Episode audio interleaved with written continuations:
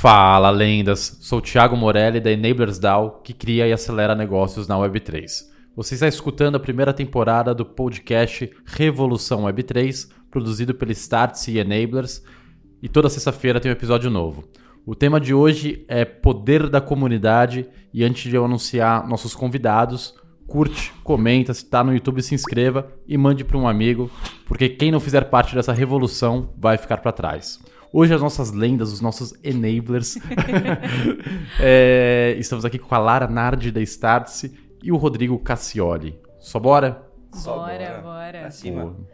Ó, quer se apresentar e pode começar, pode ser, Rô. pode ser, Faz então. teu solo. Meu nome é Rodrigo, eu tô aí, tô aí produzindo conteúdo sobre NFTs e o Web3 já tem um pouquinho mais de um ano. E sou conhecido como jogador de NFT, o pessoal acho que deve me conhecer por esse nome. E estamos aí, tem ainda uma comunidade também. Tem alguns desafios, algumas coisas que eu venho aprendendo na prática, acho que vai ser legal pra gente trocar uma ideia aqui sobre esse assunto. Boa. Boa. E eu sou a Lara, sou head de comunidade aqui na Startse, né? Já tô há um tempinho aí, a gente tá né, aqui como tudo na Startse, a gente começa a prototipar, começa a fazer as coisas, botar a mão na massa, então tô à frente aí desse desafio aqui na Startse. E pronta aqui pra, pra gente conversar e trocar muito aqui do que a gente tem aprendido aqui também nessa nova aventura e o que a Web3 tem tudo pra fortalecer isso ainda mais. Perfeito. Uma game changer. É uma game changer, exatamente. Pra quem não conhece, é o Game Changers, né? Nossa primeira comunidade aí aqui na Stars é Alumni, então Maravilhoso. super, super bacana. E o Tina é um super parceiro aí dos Game Changers. Só bora. Galera, primeira pergunta aqui, básica.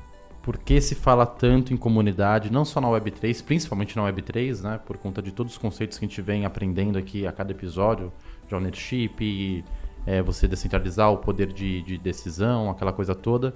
Mas porque vem uma linha ali muito forte de cultura nas empresas tal. E por que tem se falado tanto em comunidade em empresas, seja Web3, seja não? É, como vocês veem esse cenário aí? Bom, primeiro, esqueci ali na introdução de agradecer o convite, mal educado pra caramba. Já tá em Então, casa, já tá em casa. É, agradecer o convite do Thiago, da Lara, do pessoal aqui da Starts, junto com a Enablers. Muito legal a iniciativa. E agora sim a gente pode Só começar bora. a responder as perguntas, né? Ficou faltando na introdução.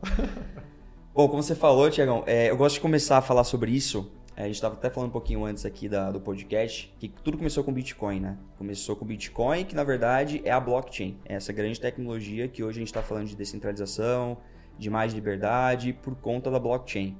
Eu gosto de trazer o exemplo da moeda fiduciária. Não vou me estender muito, mas moeda fiduciária é o real, é o dólar, são as moedas que a gente usa que são moedas de curso forçado. A gente é obrigado a usar e aceitar esse tipo de moeda. Perfeito. Só que a gente não tem controle sobre esse tipo de moeda. A gente não tem uma impressora em casa que a gente pode ir lá e pode imprimir mil dólares ou mil reais nesse exato momento. Só o governo pode. né? Só o governo pode. E aí é o que a gente vê, né? A gente vê inflação, a gente vê é, os preços aumentando. Principalmente, existem outros fatores, é claro, como na guerra agora, a questão da guerra da Rússia contra a Ucrânia, enfim. Mas principalmente é a desvalorização da nossa moeda através da impressão. É uma simples lei de oferta e demanda. Você tem mais abundância daquele produto na economia, você tem uma desvalorização desse produto. Ele acaba valendo menos porque você tem menos escassez.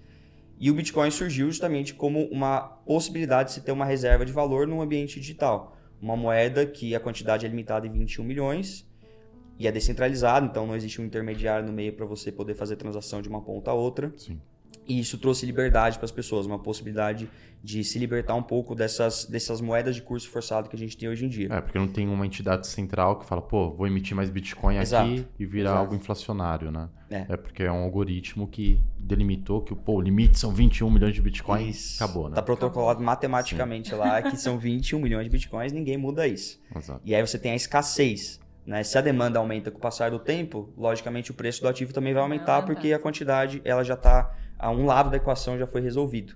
E aí que a gente começa com todo esse papo de descentralização, de levar o poder de volta aos indivíduos. E a gente evoluiu bastante nesse sentido nos últimos 11, 12 anos, desde o surgimento do Bitcoin. E agora a gente vê isso também cada vez mais é, forte né, nos discursos das empresas, no valor da comunidade.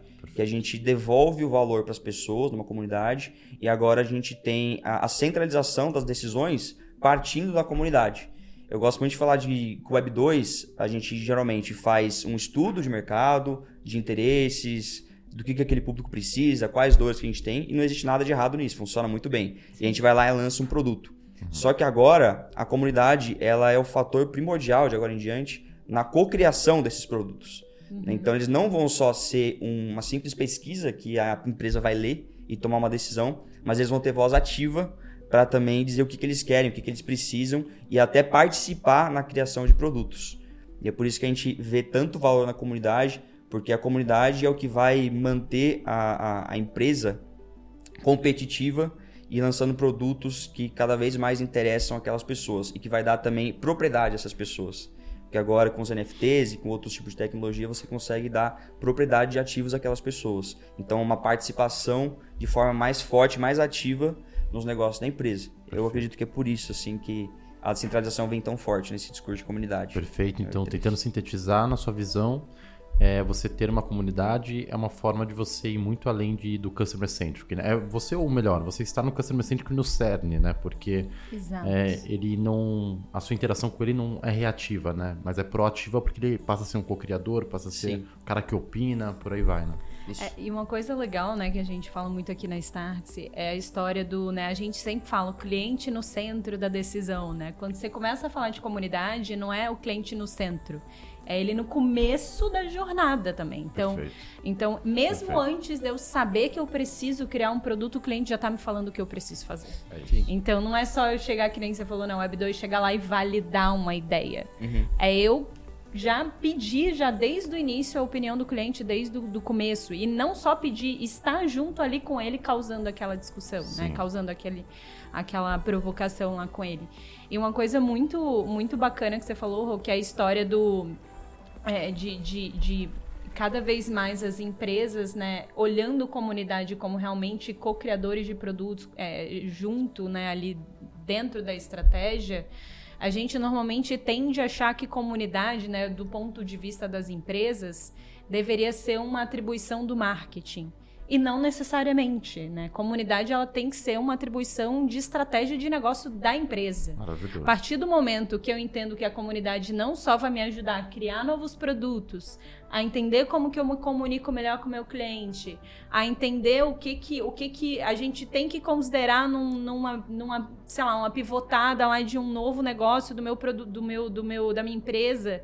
Isso não é só marketing, isso vai muito além do que apenas marketing. Isso é faz parte Sim. de toda a estratégia de construção de marca da empresa, né? E, e a gente vê nesse, nesses últimos anos, né, que as, os clientes não estão mais se necessariamente se agregando em torno de marcas em torno de produtos, mas em torno de valores, em torno Sim. de coisas que propósito, fazem né? sentido, de Sim. propósito das pessoas. Então, né, tem um case super icônico e até meio clichê no meio quando você começa a estudar comunidades, que é o case da Harley Davidson, né? Então, uhum. a Harley, ele, ela estava numa situação ali super é, ruim de negócio, até que ela entendeu que o que juntava as pessoas, o que poderia fazer sentido ali em termos de estratégia de negócio, seria juntar as pessoas em torno de um de uma ideia, de um valor, de, uma, de, um, de um sentimento que todo mundo tinha junto ali de liberdade, de autonomia, de né, ser aquele eh, freestyle. Então, Sim. você poder sair, pegar sua Harley e, e, e, e, andar no fundo. É tanto que Sim. hoje, né, quando você fala, né, a gente até brinca, puta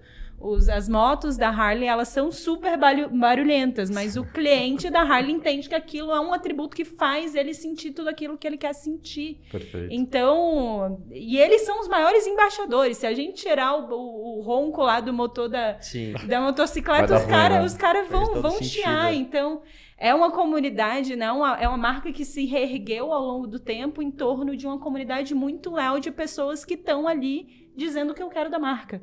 Então, é o que a gente vê não só na Harley Davidson, mas em, em várias outras marcas, o quanto que essa cocriação e, e, e, e, e eles estando, né, não só no, no meio ali do processo, como validadores da ideia, mas eles dando os inputs iniciais, o que é super importante também, né? Maravilhoso. Esse exemplo da Harley é super legal, porque o que a Lara falou também me lembra a questão de cultura, né? A, a construção de uma cultura que vai muito além de um grupo de pessoas que se reúne mas a cultura a gente começa a observar quando você começa a ter simbologias, quando as pessoas começam, por exemplo, a Harley, eu não lembro exatamente o dado, mas parece que a Harley tem uma grande parte de faturamento ou participação de faturamento de tatuagens.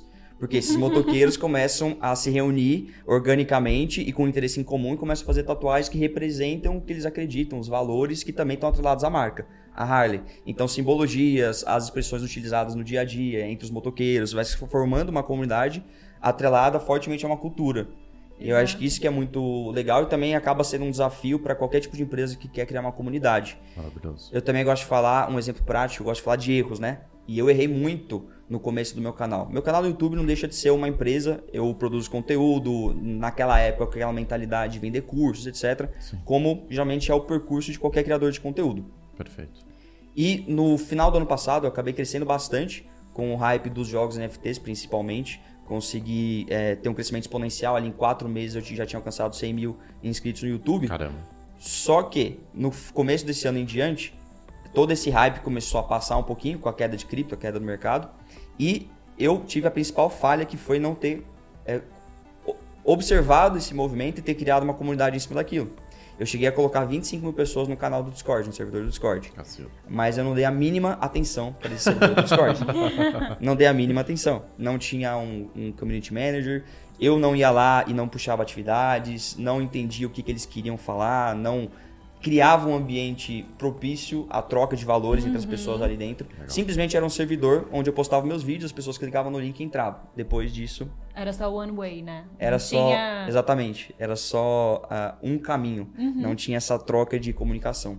E hoje eu tive uma queda bem forte no meu alcance nas mídias sociais, justamente porque eu não consegui criar uma base de comunidade. Se eu tivesse criado uma base de comunidade forte, obviamente teria tido uma queda no meu alcance, porque o mercado caiu como um todo. Sim. Mas eu com certeza teria um público que me acompanharia até hoje de forma mais ativa e me dando feedbacks de como modelar o meu conteúdo futuro, do que, que eu poderia fazer de agora em diante. E acabou, acabei perdendo uma grande parte por conta disso. Ficou um grande aprendizado. Agora, nos últimos meses, que eu, que eu me aprofundei mais em comunidade, que eu me aprofundei mais em Web3. Sensacional. E é bom esses erros. Sim, total. Porque, cara, é a questão, tipo assim, você. é, Vamos pegar a sua comunidade como exemplo, né? Você entrega- já entregava valor pra eles, renda extra, etc, né? Se tivesse moldado, é, como tá fazendo agora, moldando um propósito forte, independente do tempo de mercado ou não, o valor que você deseja entregar pra eles, vão ter pessoas é, engajadas ali, né? Sim. Então, perfeito. Então, tentando sintetizar tudo que vocês trouxeram aqui, porque se fala tanto em comunidade em Web3, porque a gente está falando, cara, a gente está indo numa linha de você ser centrado em propósito. Quando você é centrado em propósito, terão pessoas ali evangelizadoras da sua iniciativa, né, que vão co-criar, vão dar feedbacks, vão criticar, vão te dar os insumos necessários para você ir para frente, para o todo ir para frente, né? É, é uma forma de você devolver valor para essa galera, porque eles estão muito perto, então você consegue, é, de alguma maneira ali, ser bem assertivo né, no, ne- nessa devolução da, da proposta de valor em si, é, descentralização de decisão tal. É, o que, meu, gostei muito que você falou de inputs iniciais, Lara, porque, cara, tem uma linha, eu tô refletindo sobre isso ainda, assim, sabe? Mas tem um pessoal que faz o quê? Em primeiro, criar, define muito bem um propósito, tá? Aí começa a, a criar uma comunidade em cima disso, a gente vê isso muito em Web3, tá? Então você define o propósito, ponto. Não tem solução, não tem porra nenhuma. Definiu o propósito e você começa a juntar pessoas que estão aderentes àquilo. daquele, Isso, sim. que acredita naquilo. Aí você lança uma coleção de NFT ou, ou tokens para as pessoas que realmente querem fazer parte né, daquela comunidade, né? E a partir daí, aquela comunidade em si que está em torno e crê naquele propósito começa a criar soluções, né? Obviamente, tudo, tudo na vida tem seus prós e contras. Muitos usaram isso para, pô, é, é, mentir, depois sumir com dinheiro e tal. Só que tem comunidades, cara, que estão criando soluções é, é, quando em primeiro definiram um propósito antes de pensar em solução nenhuma. Isso é louco, né? Então, essa questão do input social é literalmente, né? Tipo, você define o seu roadmap ali com a comunidade, tendo só a base do propósito em si. E é uma forma de você tangibilizar a cultura, né? Você fugir da questão de cultura de parede. Então, pô, pega o Game Changers, né? O, fa- o fato de vocês reunirem pessoas ali, é, seja que participaram de alguns programas, sejam pessoas que têm características específicas, unir esse pessoal, promover networking, muitas vezes pode promover negócios em conjunto também. É, enfim, isso é realmente a tangibilização da cultura, né? Ainda mais a startups que vocês falam, né? Promover novos começos e tal. No momento que você está reunindo pessoas que, né, que têm um, interesse em comum, você está promovendo novos começos, né? Show de bola. E aí, se vocês puderem cada um listar três ou menos, enfim. É... Então, ter uma comunidade é uma hipótese de solução né, para a empresa. Pode fazer sentido para umas, pode fazer sentido para outras. E se a solução pressupõe problema. Então, se puder listar três problemas que a comunidade vem, vem a resolver, qual que vocês diriam aí? Olha, só, até, até antes da gente entrar nisso, uma coisa que Legal. eu queria só fazer um gancho no que você resumiu aí muito bem, é a história, né, que eu estava até comentando com vocês antes da gente começar aqui a gravar, que é o tem se falado muito do community first approach, né? A gente já ouviu muito, ah, tem que ser mobile first, tem que ser não sei o que first, e agora tem se falando muito no community first, que é justamente é, não só a empresa, né, as empresas que entendem que faz sentido dentro da sua estratégia ter uma comunidade para ter o cliente no, em todo o processo ali de decisão da, das decisões da empresa, mas também uma outra via que é comunidades, que foi o que você falou, comunidades que são criadas a partir de um propósito e depois empresas que entendem que aquele propósito está alinhado à estratégia dela Legal. se aproximam das comunidades. Então Entendi. tem vários desses casos aí que já estão acontecendo de comunidade, por exemplo, empresas que estão querendo se posicionar numa frente mais de responsabilidade social e se juntam a uma comunidade que discute ativamente liderança feminina, por exemplo. Perfeito. Então, ou que discute a questão do racismo dentro do ambiente de trabalho. Sim. Então, acabam se associando essas comunidades para conseguir, primeiro, ter um pouco mais de, de, de know-how ali dentro daquele, daquele, daquele grupo de pessoas que já está muito ativamente discutindo e construindo coisas em torno de um propósito, mas também para depois, eventualmente, entender quais são futuras linhas de negócio que ele tem que Perfeito. trabalhar para atender aquelas pessoas, né, as necessidades da, daquelas pessoas. Então a gente tem consegue ver essas duas frentes assim, tanto empresas criando comunidades para ter isso, como empresas se aproximando de comunidades para conseguir ter o cliente mais no centro da no, em toda a jornada da decisão. Né? É, e faz total sentido, porque não é simples criar uma comunidade, né? Não é o core de ninguém, ninguém estava pronto para isso, né? Ninguém, enfim, a gente aprende fazendo mesmo. E, cara, você falou de pauta ESG, por exemplo. É muito mais fácil, ao invés da pessoa criar estrutura interna, meu, do nada descobrir como tá apropriado ali para captar rios de dinheiro com pesquisa. Exato. Cara, sim. faz a parceria com a comunidade. Exato, bicho. Então é um se aproxima. É um novo, e é louco, né? Porque é um novo modelo de negócio, né? Community uhum. as a service, né?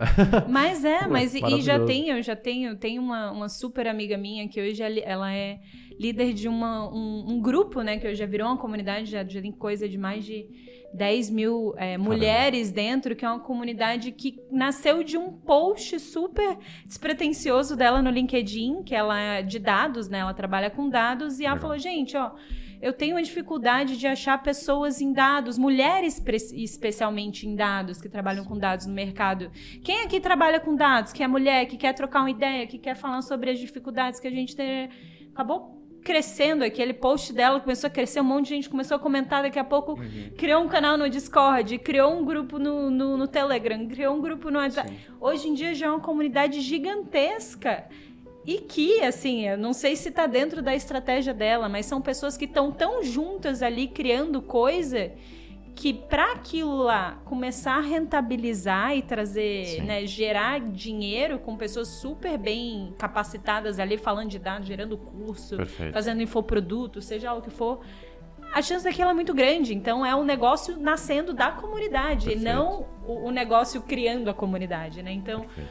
é muito louco o quanto que, que essa, essa revolução que a gente está passando agora permite essas coisas acontecerem, né? Então o, o, o, não, não a via tradicional, que é a marca criando a comunidade, mas a comunidade criando uma marca, né? Perfeito. Um negócio. E aí, qual que era a tua pergunta Sobre mesmo, problemas, os problemas que... Que é, resolvem, Exato. Né? Pressupondo que a comunidade é uma solução, quais problemas essa solução resolve? Acho que uma coisa que eu queria começar respondendo isso é a partir do momento que você, né, você seja empresa, seja né, um, um caso do Rô aqui, um youtuber, né, um, um influenciador que começou uma comunidade, acho que a primeira coisa que você tem que partir é o pressuposto de que você está juntando pessoas em torno de um propósito, muitas vezes não em torno de uma marca, mas em torno de um propósito, e que você tem que estar tá disposto a escutar tudo, seja bom ou seja ruim. Então a gente tem muito isso aqui na Startse, né? Se você tá juntando pessoas aqui, né? O caso nós do Game Changers. Se você está juntando pessoas que estão querendo mudar o jogo, que estão tra querendo transformar os seus negócios, que estão querendo construir a Startse junto com a gente, eu tenho que estar tá disposta a ouvir tudo. Muitas vezes a gente tende a achar que, ah, eu vou só juntar meus brand lovers aqui, as Exato. pessoas que me uhum. amam, e vai ser só arco-íris, unicórnios e tudo lindo. E não, cara, se os caras, se você tá chamando, você tem que estar tá disposto, disposto a ouvir, né? Por isso que quando que a gente quando a gente fala de comunidade a gente fala muito de as comunidades elas existem para servir as pessoas que estão na comunidade e não a marca ou o negócio que está atrelado àquela comunidade Sim. então é, você tem que estar disposto a ouvir tudo que vem eu acho que essa é a primeira coisa se você quiser continuar Sim. então Rô. Ah, acho perfeito. O que eu, uma palavra que eu acho muito importante em construção de comunidade é humanização, porque a gente passou por um, a gente passou por um período é, onde as coisas acabaram ficando muito robotizadas. Então, tudo são dados. Total. É, tudo são pesquisas e você não consegue ter uma aproximação de verdade com o ser humano. E nós somos seres sociais. A gente só é hoje a, a espécie dominante porque a gente desenvolveu uma habilidade que as outras espécies não conseguiram, que é a comunicação. Perfeito. Começar a contar histórias. Então, milênios atrás, é, a nossa espécie ali se comunicava, pô, tem uma ameaça surgindo, um leão aqui. Aí a gente conseguia se defender. Depois isso evoluiu. A gente não só, não só conseguia se defender de ameaças, mas começar a caçar. Tudo porque a gente conseguia se comunicar. Então nós somos seres sociais e a história, a storytelling e a comunicação é algo muito inerente à nossa espécie. E a gente, na minha opinião, a gente acabou perdendo um pouco disso é, no Web 2, desde o surgimento do Facebook, essas mídias sociais, porque a gente começou a tratar as pessoas muito como dados e menos como seres humanos. Perfeito. E eu acho que agora a, a oportunidade que a gente tem com o Web3 é justamente de, através das comunidades, você dar espaço para as pessoas voltarem a se comunicar, a olhar entre si, umas às, às outras, e você também não parar, não mais tratar as pessoas como apenas dados, Perfeito. mas de uma forma mais humana. Tanto que na minha comunidade, o que eu vejo que funciona muito é eu, eu sempre estou observando as pessoas que são mais ativas.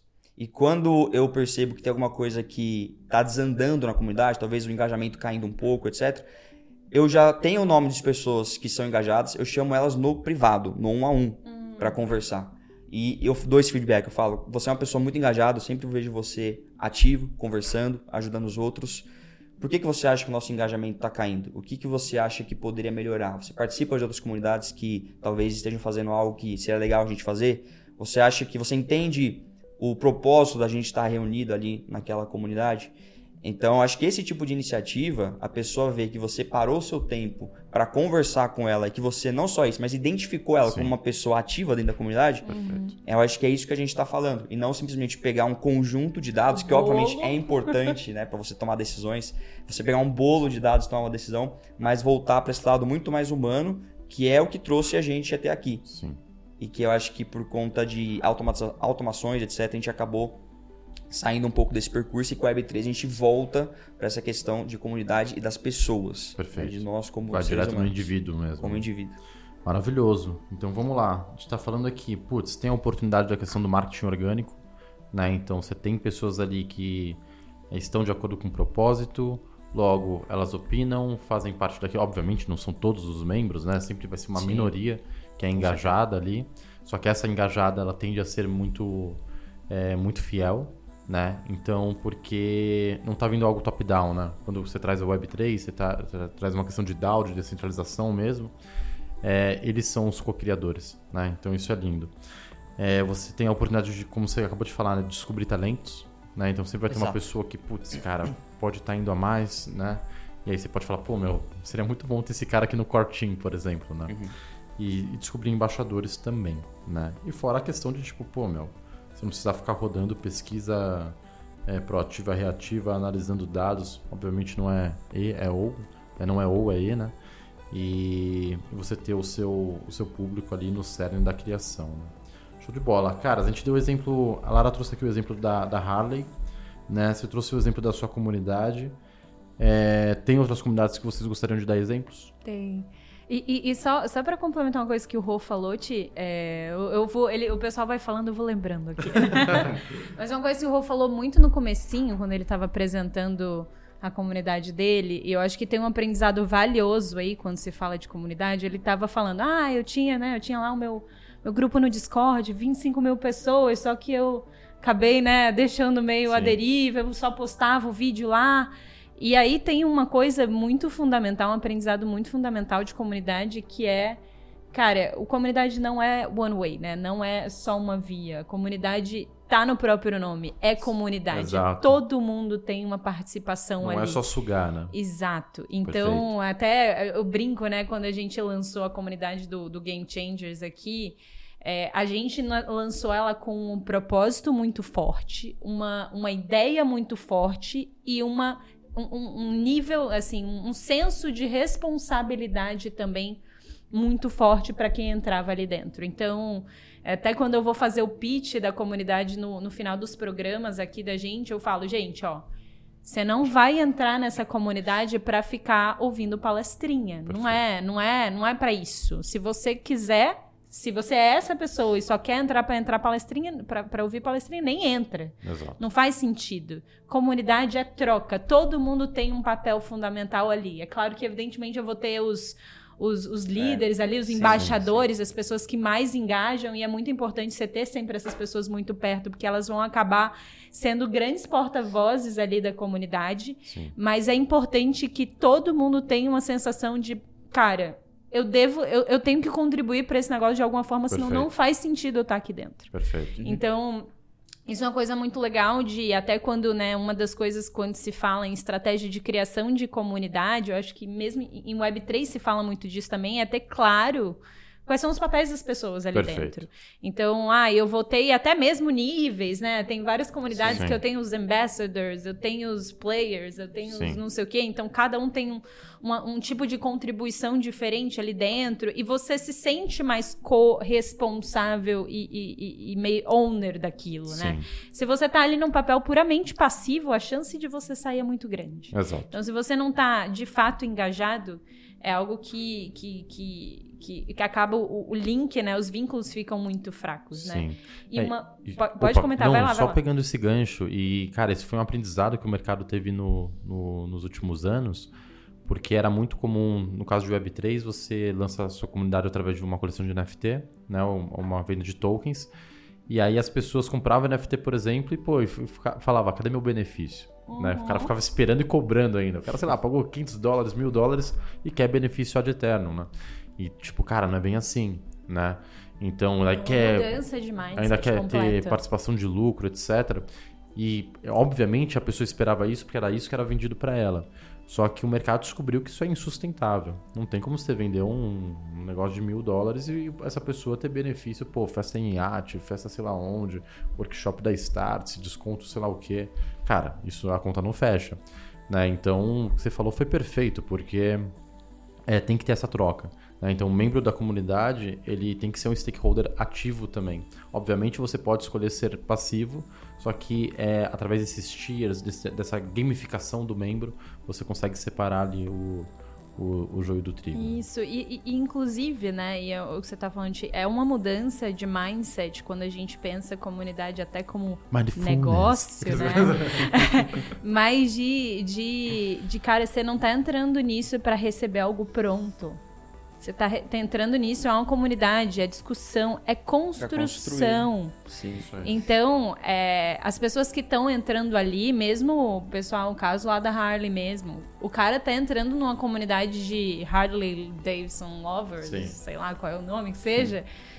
Mas ele tem consciência que a voz, ele tem uma voz ativa na construção ali de qualquer que seja a estratégia da Harley ou, ou uma comunidade, né? a gente comentou de algumas outras aqui, né? Eu acho que a gente vai comentar mais sobre isso, mas as pessoas têm consciência que entrando naquilo, elas têm que ter uma voz ativa e elas têm participação. Não é só a marca falando comigo, nem só eu falando com a marca. É uma construção, é um conjunto, né? Então, mesmo lá no, no nosso, a gente sempre deixa isso muito, muito claro para os nossos clientes. Tipo, cara, vocês entraram aqui, vocês não são mais clientes, vocês são game changers. É tanto que toda vez que a gente é, vai falar com eles, a gente não fala boa tarde, clientes, ou mesmo né, Uhum. nossos alunos. Não, vocês deixaram de ser isso. Agora vocês são game changers, vocês estão construindo isso junto com a gente. Legal.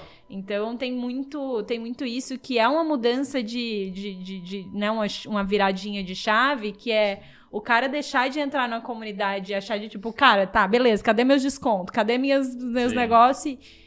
Vamos construir, me diz o que, que você acha legal, o que, que é bacana pra gente garantir que aquele propósito que foi é, estipulado no início seja de fato concretizado.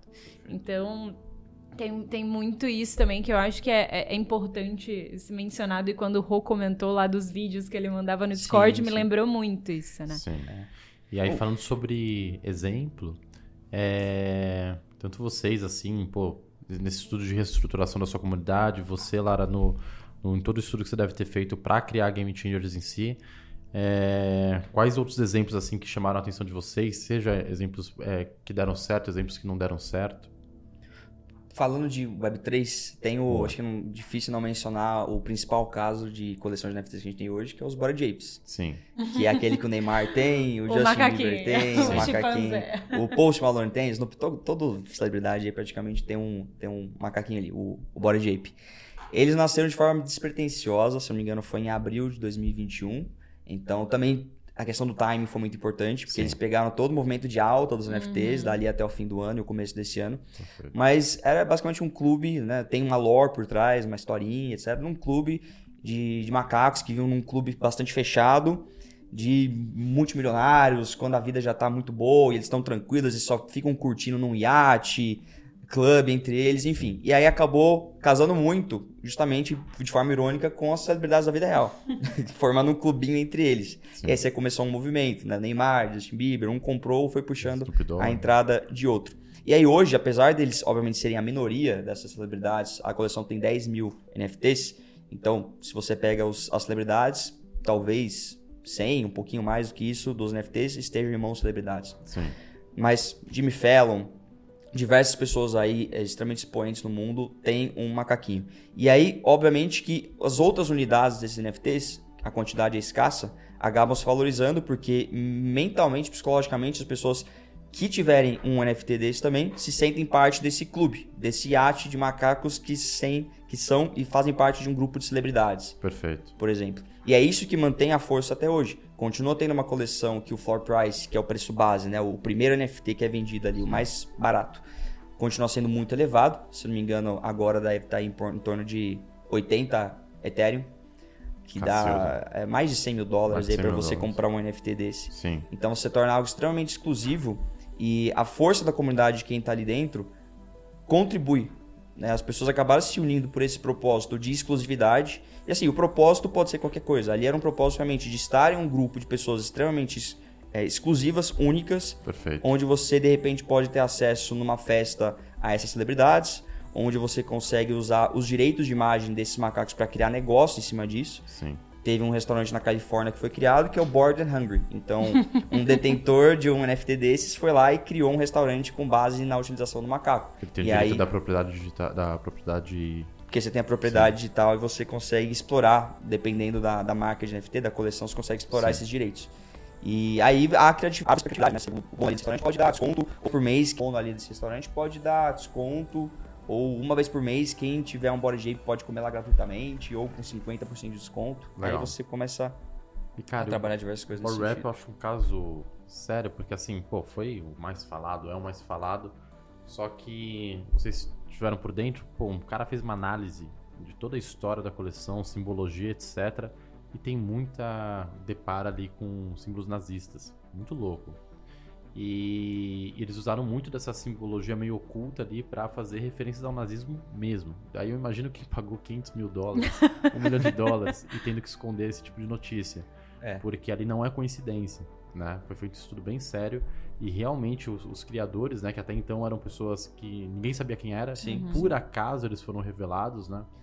E, e, pô, cara, eu não queria ter comprado um, um, um base assim e tá vinculado a isso, né? É. Então é bem complicado, assim. Esse é um vídeo que se popularizou muito, mas até hoje ninguém consegue. Os indícios são muito. Muitos. pô. São muitos indícios. E histórias muito absurdas, que uma coisa linka na outra, que linka na É. outra, que re- re- retoma lá na época de alguma relação com, com o nazismo. Mas aí, como que você consegue comprovar que eles criaram tudo com essa ideia? Aí fica nesse, nesse É. vai e não vai. Sim. É, a questão é que a coleção se mantém forte aí, Exato. mesmo com todos esses. Mas na época que o vídeo popularizou, Sim. teve alguns, algumas celebridades que tiraram a imagem do, Exato. do, do, do Body Ape, justamente por essa questão. Exato. Ninguém compra imaginando que pudesse ter algo por trás relacionado a não, isso, nem né? Exato. tipo ninguém comprou, exato. Então, pô, É. caraca, bicho. Só bora. Ah, é uma curiosidade. né? E, e uma coisa, uma coisa legal que o Rô falou, Ti, que é sobre essa questão do, ai, do cara que tinha o NFT e abriu um restaurante, né?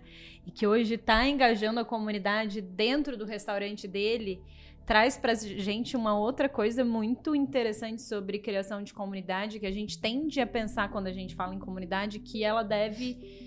Ai, tem que ser no online, porque é mais fácil de juntar pessoas. Legal.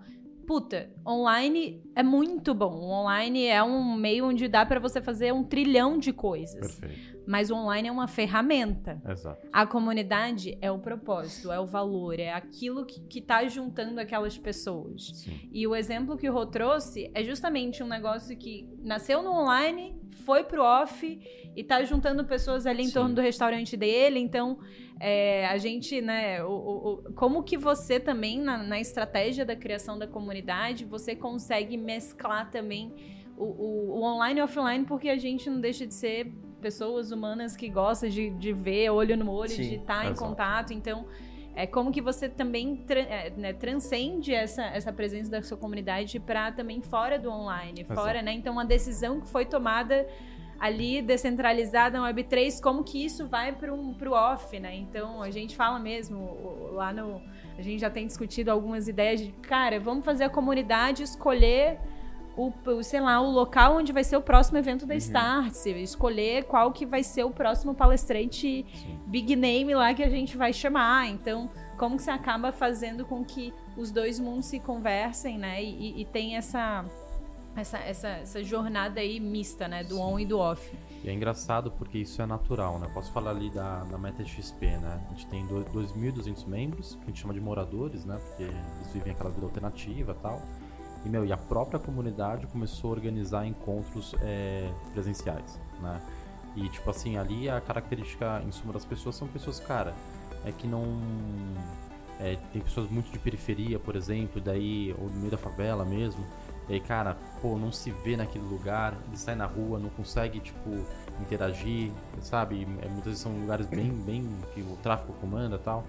E aí a pessoa, cara, eu não tenho com quem conversar aqui, né? E naquela realidade, naquela vida alternativa, né? Ele encontra pessoas para trocar ideia, por aí vai.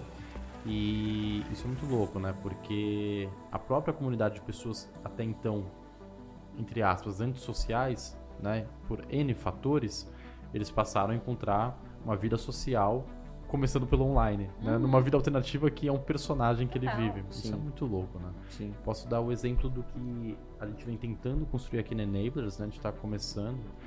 E aí, qual é a função da comunidade? Né? Que entra a parte do DAO, né? É justamente, um, a gente descentralizar as decisões. Então, putz, a gente não quer, na linha do tempo, depender de um CEO, né? Então, pô, o CEO morreu e aí acabou a empresa? Não. Então, quais são essas decisões? Como a gente queria acelerar teses, né? Pô, surge tese toda semana pra gente. Né? Tese de tudo quanto é tipo, assim, de startup, Web3 e tal.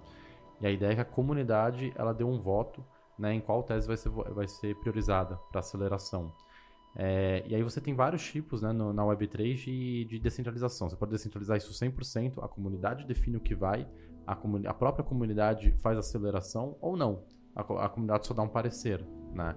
Então, eu acho que quando você descentraliza, é, você tem prós e contras, né? E a gente vem descobrindo que, cara, você lidar com uma estrutura 100% descentralizada é muito complicado, né? É Uhum. muito difícil mesmo, assim.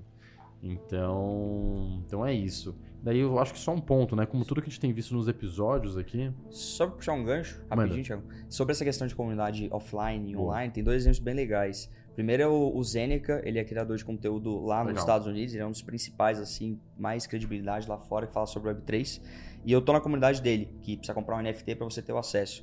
Nesse momento eles estão lá em Las Vegas. É tipo O- um alpha group? Não é um alpha group, ele é mais Ele é voltado mais para pessoas que são founders, builders em Web3, poderem se reunir, fazer um networking, etc. Nesse momento eles estão em Las Vegas, então você no Discord dele você tem algumas salas, eh, pessoal de Las Vegas ou pessoal da Ásia, diferentes cidades, Xangai, as principais cidades da Ásia, Europa, Américas, e as pessoas conversam entre si dentro daquele grupo e elas mesmas se reúnem e combinam de fazer algum tipo de evento. Eventos. E o próprio Zeneca puxa alguns eventos, como esse que está tendo em Las Vegas agora, que ele anunciou, ó, vou estar, hoje a gente vai estar em tal local aqui dentro desse evento. Se você é da comunidade, vai ali nessa, nessa hora aqui que a gente vai estar conversando. Enfim, aí você tem essa aproximação que sai do online e vai pro, pro offline também. E tem também um case que não dá para deixar de mencionar, o do Gary Vee. Acho que ele é o, o principal nome Exato. em Web3. Ele é um marqueteiro desde. Já tem uns 20 anos aí no marketing, veio do tradicional, mas ele começou a se aprofundar muito em Web3 já tem uns dois anos, acredito. Lançou a coleção dele que chama V-Friends, que são os animaizinhos lá desenhados, etc. E quem comprasse esse NFT teria direito a três anos de acesso à VCon, que é um evento lá super, super característico dos NFTs, talvez um dos principais do mundo hoje, que acontece nos Estados Unidos. É, é um fenômeno, né? E o cara é um fenômeno. Então, assim, toda a comunidade dele que tem um NFT pode ter acesso ao evento, vai ter acesso diretamente a ele para conversar. E se você vê o Instagram do cara, ele é um cara que tem esse lado humano. As pessoas vão lá e fazem perguntas sobre vidas, sobre produtividade, sobre qualquer tipo de, de assunto que ele possa contribuir. E você percebe que ele, que ele pega na mão do cara, assim, que ele olha no olho e, e realmente quer contribuir, quer ajudar. É o coach da Web3. É o coach da Web3 que a gente fala. O cara, ele é realmente muito fora da curva, assim. E essa questão de comunidade, trazer pro offline também, me lembrou esse, esse exemplo aí da Vicom. Três anos de acesso para quem comprou o NFT dele ali no. E, e- e- e o que é legal que você tá comentando, Rô, é que se você também pega o contexto mundial que a gente passou nos últimos anos, né? Sim. As pessoas estão querendo muito isso. A gente acabou de passar por dois anos onde ninguém saía de casa, onde ninguém se via. Então, foi. Eu acho que isso acabou impulsionando muito a criação desses pequenos grupos, desses pequenos nichos, né? Sim. E se fala muito agora também de microcomunidades, né? Então é a comunidade aqui das pessoas que gostam de pet do meu bairro. As pessoas, sabe? Então, é porque as pessoas estavam sentindo necessidade Sim. de se reconectar com as É. pessoas. Por isso que o, o, o offline tá tão em, em crescente agora, né? E Na pós-pandemia. E agora em Copa é muito visível isso, né? Tem uma praça ali perto de, de onde eu moro. E aí, eu acho que é todo sábado, molecada se reúne, vai, vão os filhos, os pais, eles ficam na praça, lotam a praça, troca de figurinha, bater bafo e Uhum. tal. É. Pô, bem legal. E sempre existiram comunidades, isso que é engraçado, né? E a tecnologia, como sempre, ela vai potencializar, otimizar, Total. ou disruptar algo, né? Mas, pô, tem comunidade do selo, né? então, tipo assim, é, sempre teve grupos, né? E até grupos mais estruturados, né? Que, tipo, putz, desde um Rotary Club, uma, uma própria maçonaria, seja lá o que for, né? Você tem tantos grupos estruturados quanto grupos não mais orgânicos, por aí vai, né? E E porque aí? isso acaba, acaba atendendo uma, né, quando a gente fala de inovação, né, quando a gente estuda inovação, estuda tendências, você sempre estuda isso baseado na uma inovação, a tendência nada mais é do que uma necessidade básica humana sendo atendida de uma forma diferente. Perfeito. O que, que a gente está atendendo como comunidade de necessidade básica humana? Eu estou atendendo necessidade de pertencimento. Qual a pessoa que não quer se sentir pertencente a alguma coisa? De auto, né, auto reconhecimento, então, né, reconhecimento ali também por parte dos outros, de que, ah, Uhum. eu sou, né, uma Apple maniac, sei lá, eu sou uma pessoa que, né, que tem, Sim. que isso fala muito sobre mim. Cara, eu quero ser reconhecida por aquilo, eu quero sentir que eu pertenço àquele grupo de pessoas. Perfeito. Então, sempre existiu, né, como você falou, eh, Ti. E aí, eu acho que a Web3 vem muito para potencializar isso ainda mais e trazer as comunidades para muito para perto do business também, Perfeito. né? Então, como que isso tem cada vez mais ajudado a empresa a tomar decisão, ajudado grupos a tomarem decisões, ajudarem a Sim. influenciadores, em pessoas independentes tomarem decisões. Então é, é, é muito louco, porque nada mais é do que necessidades básicas humanas sendo atendidas de formas diferentes. Não, maravilhoso. E eu acho que isso que você trouxe, né, de pertencimento e reconhecimento, né, de você fazer o seu, teoricamente, o seu cliente final, que aí a gente pode dizer que ele não é mais um cliente final, mas ele é um, um co-criador, né, um stakeholder ativo ali do negócio. É... Cara, Então, talvez essa seja a necessidade que a empresa está buscando, a comunidade seja a solução para causar isso com a sua marca, né? E não tem como fazer isso sem cultura. E a cultura tem que ser legítima. É o que Peter Drucker fala, né? Que a estratégia come cultura no café da manhã. né? Então, no fundo, não, nada muda, né, cara? É. A tecnologia é só um, um otimizador. meio, sim. é um enabler das coisas. Olha o trocadilho maravilhoso. Gancho perfeito. Exato. E aí, meu, vocês falaram. Calma aí, tá gostando do episódio? Curte, comenta, compartilha like pra aí, alguém. rapaziada. E só bora. E, cara, manda feedbacks nos comentários. Os episódios são gravados, então a gente não vai conseguir agir mediante os feedbacks, mas pra próxima saberemos o que a gente pode melhorar. Só bora. É, Cara, vocês falaram, pô, citou uma forma de se comunicar com a comunidade, Discord, né? Outra forma, grupos de WhatsApp. A Lara citou eventos, workshops, festas que você pode organizar. E na Web3 a gente tem visto uma grande dor, meu. É que, pô, é, é fácil você entrar numa comunidade hoje. E aí quando Uhum. você vai ver, você tá em 20, tá em 30, 40 comunidades e elas se concentram, tipo, no Discord. E aí no fim do dia, bicho, você tá engajado em uma e duas e olhe lá, né? Então você não consegue é, ter uma participação ativa dia a dia, tá engajado, etc. Daí eu vejo que o mercado tá tentando descobrir como lidar com isso, né? Mas na visão de vocês, assim, qual que é a melhor forma de se comunicar com a comunidade, a comunidade se comunicar com esse core team, né, que montou, assim, a gente está falando é, que não é 100% descentralizado, e, com qual frequência vocês acham, assim, que faz sentido? Eu acho que você pode falar da experiência própria que vocês estão testando aqui na Game Changers mesmo, É, eu acho que seria legal para compartilhar com o pessoal. Boa, eu, assim, eu acho que, né, não tem fórmula de, de bolo, acho Exato. que vai depender muito é, do teu público, né, de, de quem faz parte da comunidade. Pegar um exemplo, né, que o Rô trouxe aqui. Puta, a comunidade dele é no Discord. O meu, o público do Game Changers, eu arrisco dizer que Não, o Discord é muito ruim. 10%. Não, não faz isso com eles, pô. 10%, sabe? Sabe o que é Discord. Então, é, hoje vai depender muito de, de com quem você tá falando e o que também você quer gerar de interações ali dentro da tua comunidade. Perfeito. Então, né, a gente hoje, né, no, no Game Changers mesmo, a gente usa uma via que já tava, já é natural, é muito. Tá dentro do dia a dia dos nossos Game Changers, que é o WhatsApp, são grupos de WhatsApp, e o próprio WhatsApp, ele tá caminhando, né, atento a toda essa Uhum. movimentação.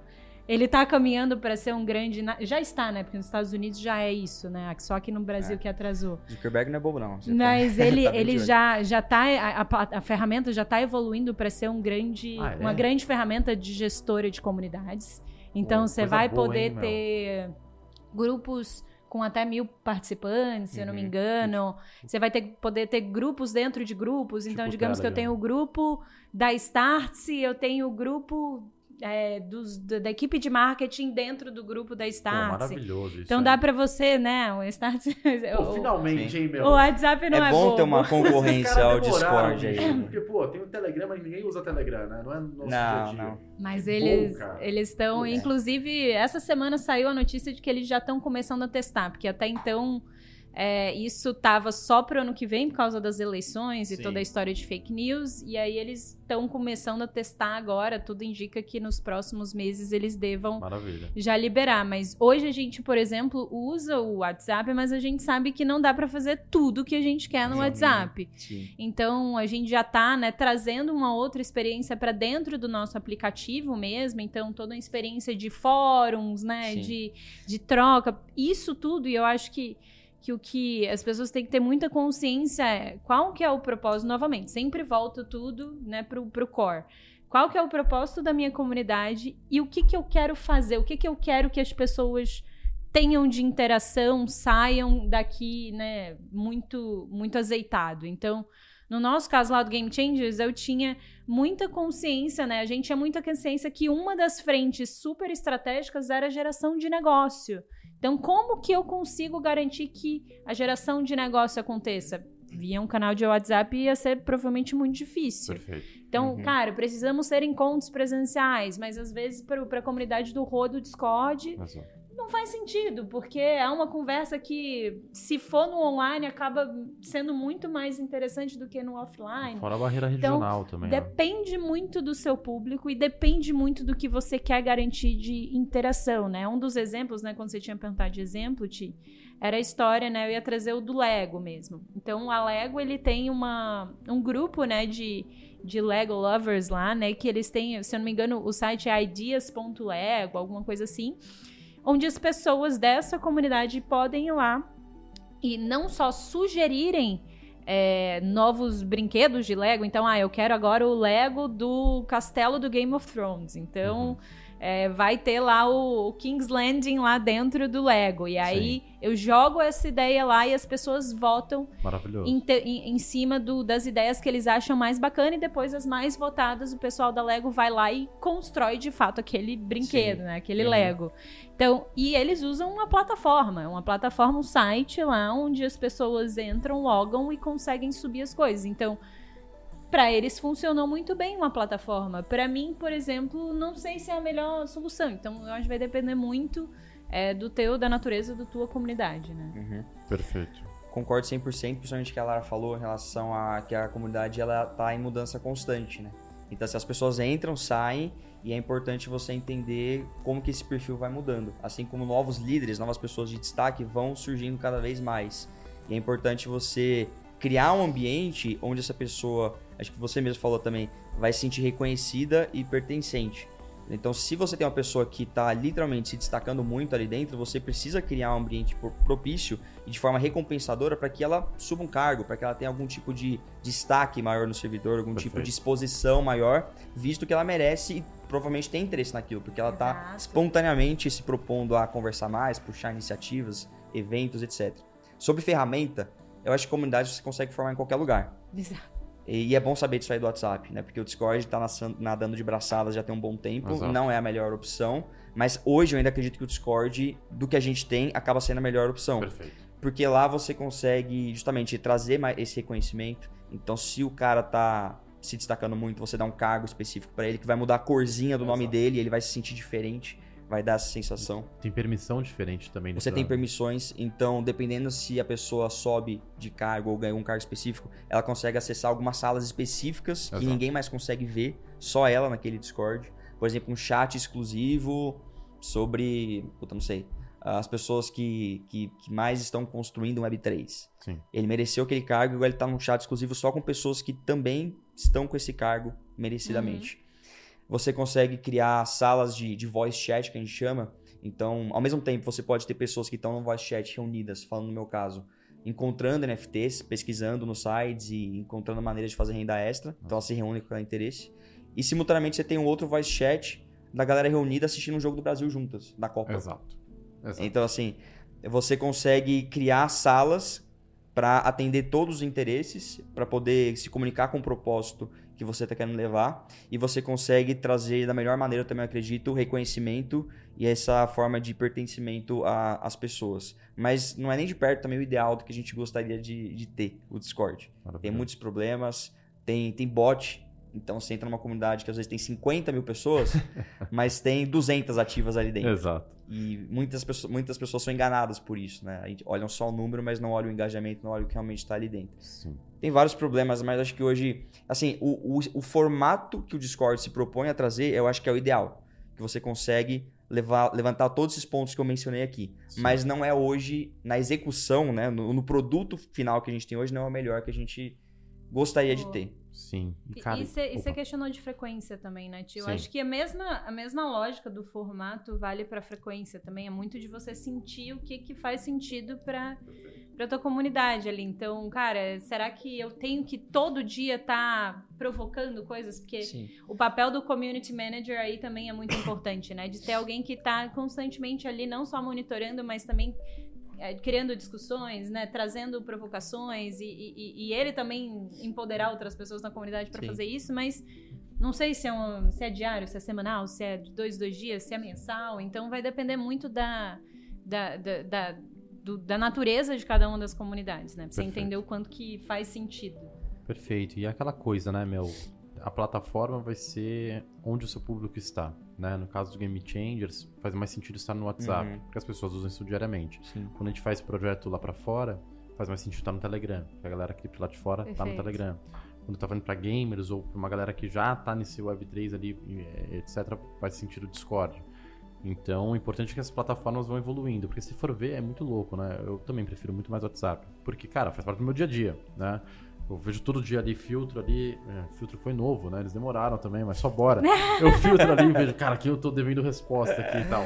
Quando você vai ver o Telegram, cara, é muito mais organizado. É. Só que não faz parte do meu dia a dia. É Exato. É louco isso, né? E, e, é muito louco que é, quando você para pra pensar isso, a entrada na tua comunidade, dentro daquele público, não pode ser uma barreira, não pode virar uma barreira. Sim. Porque a partir do momento, digamos, vou lançar a comunidade aqui do Game Changers, aí todo mundo pro Telegram. Só que eu sei que 90% do meu público não está hoje no Telegram. Para ele entrar, ele, eu crio mais uma barreira para ele entrar.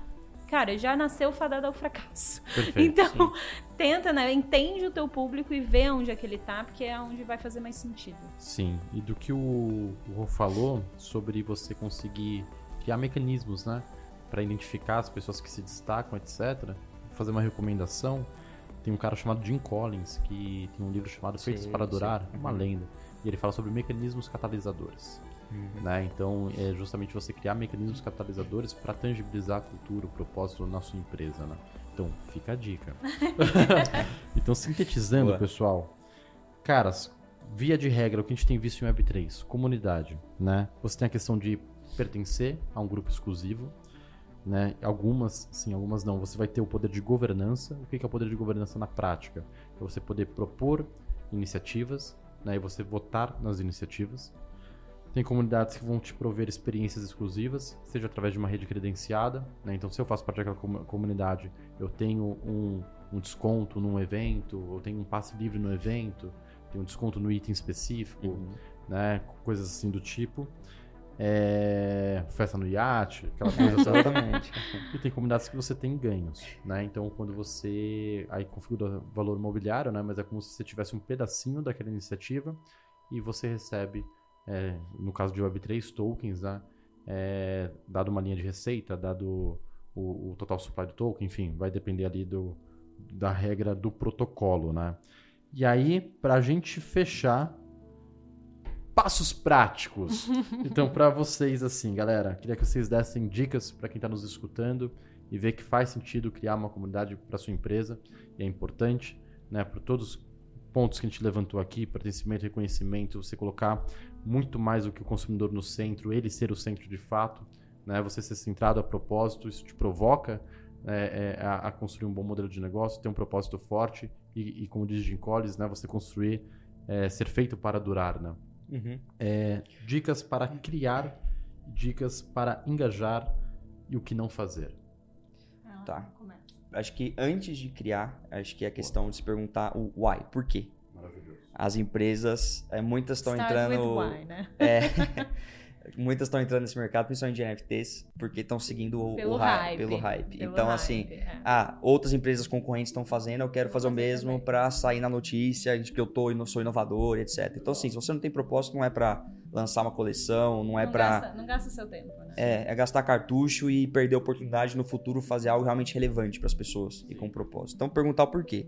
Se realmente tiver um propósito, um porquê, eu acredito que o próximo passo é realmente entender onde está seu público, como a Lara falou, acho que faz total sentido.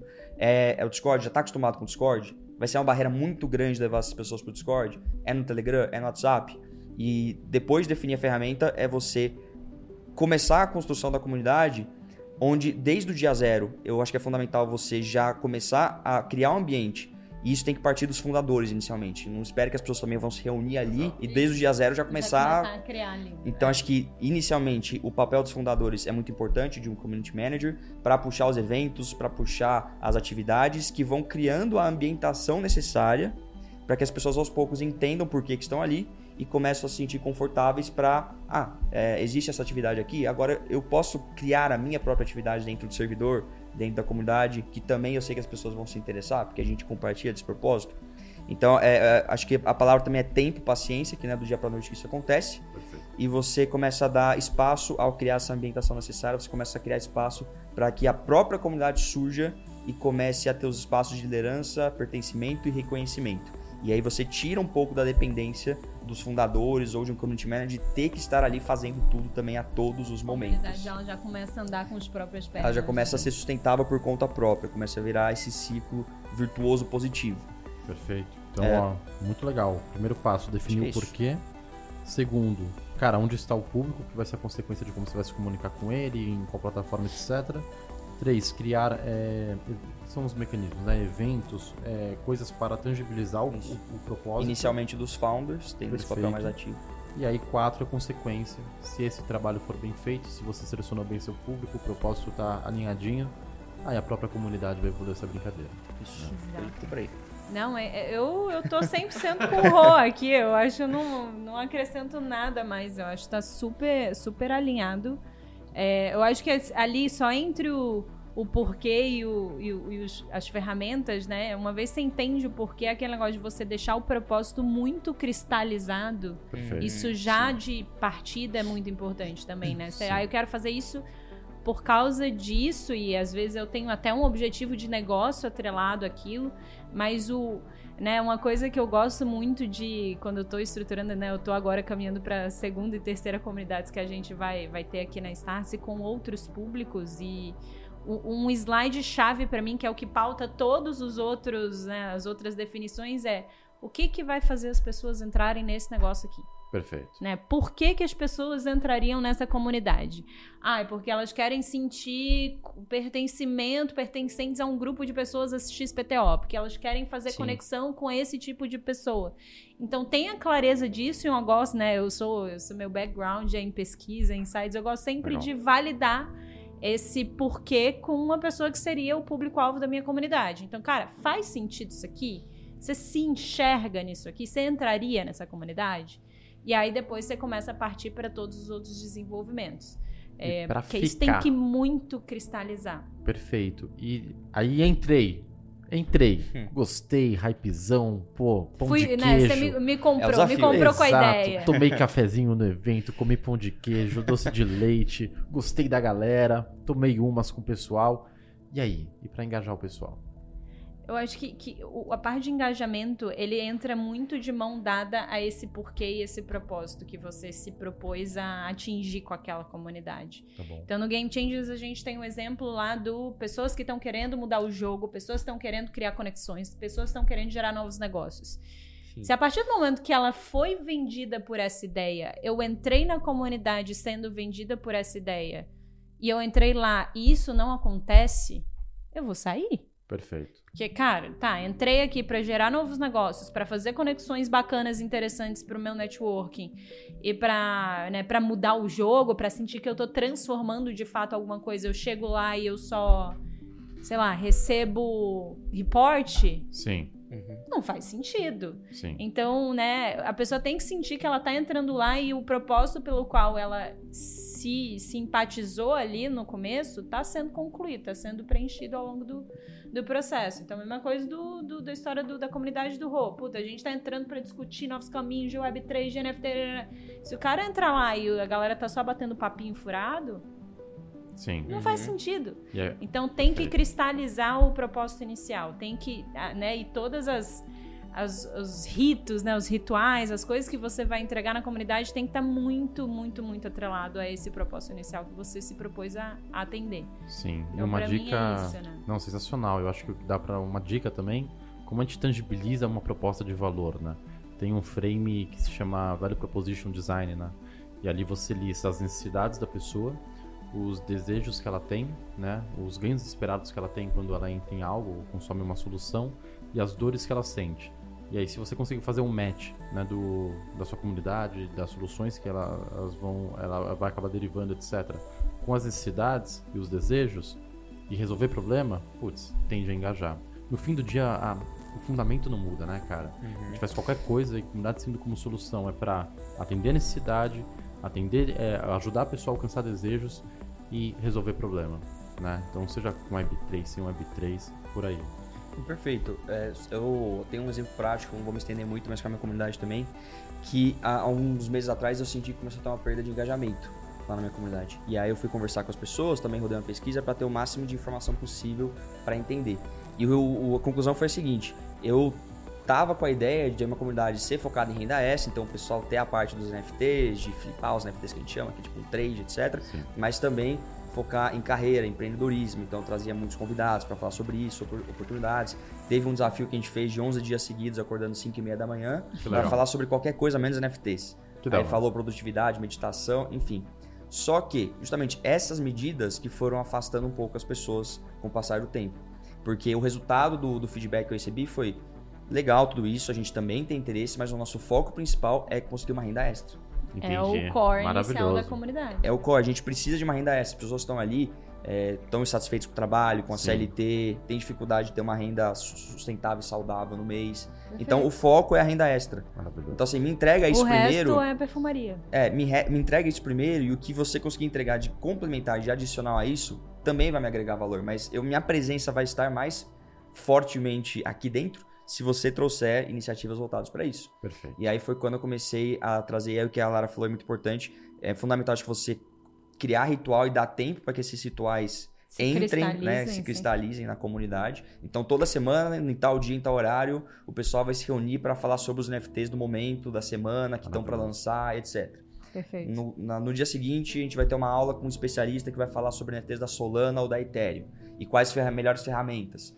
E aí, toda semana, todo dia, naquele horário específico, as pessoas sabem o que vai acontecer e sabem que vai acontecer algo que elas têm interesse em falar. Maravilhoso. E o que puder fazer em complementar, em adicional, aí. Então, assim, Lindo. eu né? tenho interesse em levar isso pra galera, mas tem que focar no que a galera quer, Perfeito. no que a comunidade tá, tá pedindo pra gente. E a importância do foco, né, cara? Porque, Isso. putz, aí você erra menos. Tá Mas bom, pessoal, sem palavras, baita papo legal. Solo Buera, Fera redes demais. sociais aí, meu. Como que o pessoal encontra Ai, vocês? não, é, vamos, vamos keep it professional, né? Então eu tô Lara no Nardi. LinkedIn. Aqueles- eu tô no LinkedIn, Lara Nardi com Y no final. Quem quiser se conectar lá, quem quiser falar mais sobre isso, estamos à disposição. O meu, o meu Instagram ele acaba sendo muita, muita baboseira que eu posto. Boa. lá, então- E pra seguir a Game vale a Pra seguir no Game Changers, a gente, tudo do Game Changers a gente acaba postando nas redes da própria Starts. Então, quem quiser aí saber mais o que, que tá acontecendo, os eventos, tudo que a gente vem fazendo no- na comunidade, é só ir no Starts, arroba Starts Oficial ou a Starts University também. maravilhoso.